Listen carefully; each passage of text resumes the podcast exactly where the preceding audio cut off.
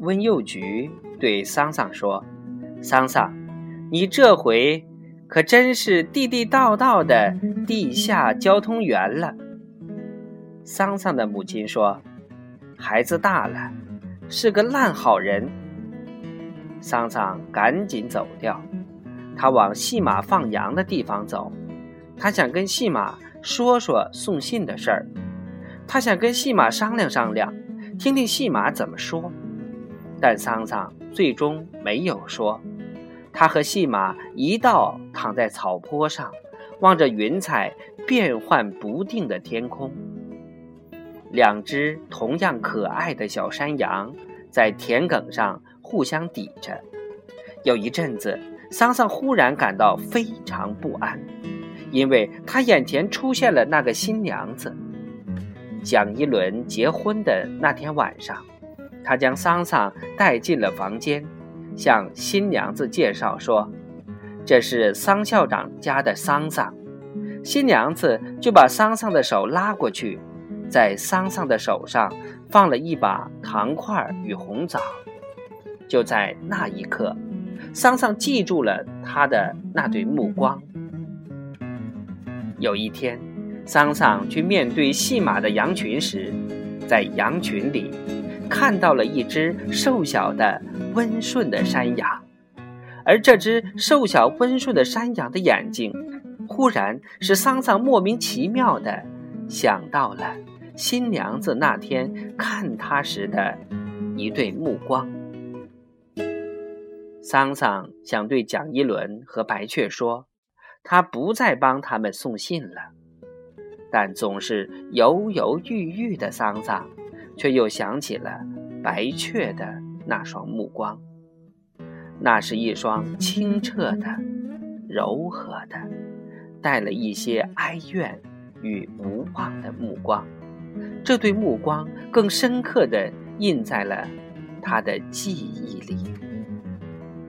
桑桑像一只迷途的羔羊，走到了十字路口。冬季。桑桑不由自主地参与的这个美好而凄美的故事，突然的断裂了。临近寒假时，蒋一伦的妻子来到了油麻地小学，他是来帮助蒋一伦把被子、衣服什么的弄回家去的。这是他第一回来油麻地小学，老师和学生们都。来看他，他满脸通红，进了蒋一伦的房间，就再没有出来。桑桑的母亲和秋二妈说：“蒋师娘像一个小姑娘。”蒋一伦还要上课，就把他留在了房间中。蒋一伦讲课时似乎有些心神不定。下课了，他连忙往外走。教案都落在了讲台上，他推开房间门一看，妻子已不在了。他很快看到了在已经卷起的被褥下露着的那些信，他猛击一下自己的脑门，都未来得及向桑乔请假，就往蒋庄走去。寒假前还剩下两天的课，蒋一伦一去就没有回到学校。蒋一伦的妻子终日躺在床上，不吃不喝，不喊也不叫，只是无声的流泪。他一如既往，还是那么的温柔，只是不与蒋一伦讲话，而是望着后窗外。泡桐树的枝叶，蒋一伦什么也不说，只是搬了张椅子，终日守在他的床边。桑桑的母亲用手捅了一下桑桑的后脑勺，都是你给闹的。桑桑头一甩，怪我干嘛？怪我干嘛？就哭起来，并且声音越哭越大，哇哇的。桑桑有说不清的委屈、忧伤，还有很多说不清楚的东西搅在一起，使桑桑坐在门槛上，双手托着下巴，想一直哭下去。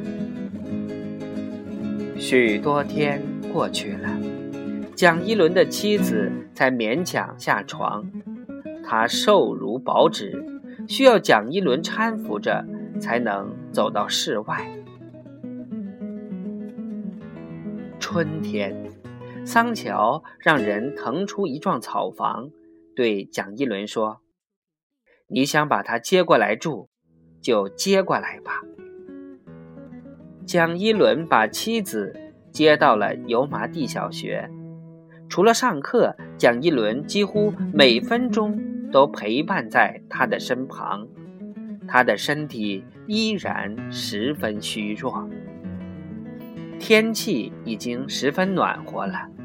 这天下午，桑桑正和细马在田野上放羊，看到蒋一伦陪着妻子来到校园外的田野上。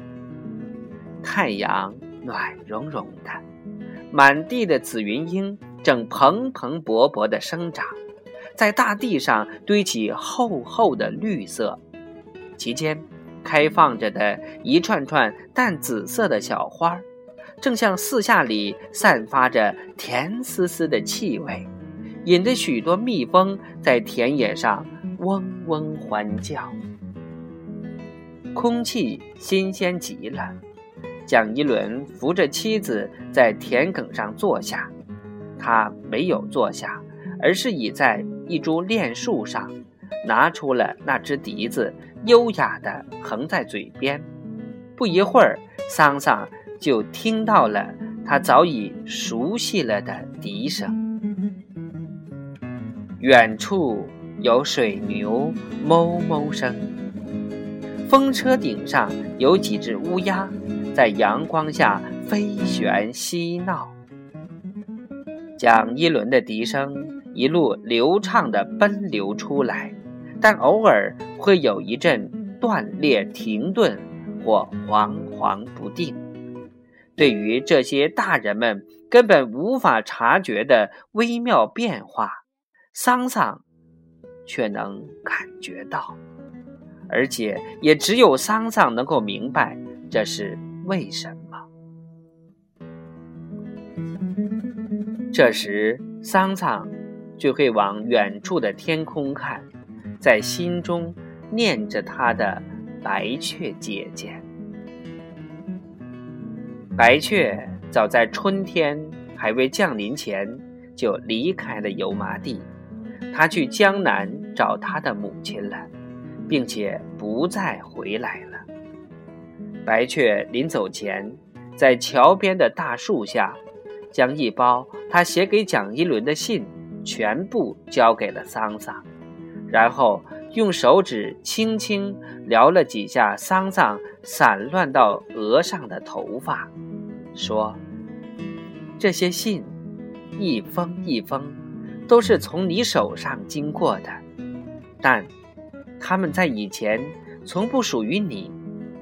现在我把它们全部赠给你了。你长大了再看，那时。”你才能看得明白，那里头有你的白雀姐姐。悠长的笛声，像光滑的绸子一样，还在春天的田野上漂浮。草房子第七章《白雀二》，今天就全部播讲完了。明天开始，我们播讲第八章《鸿门二》第一回。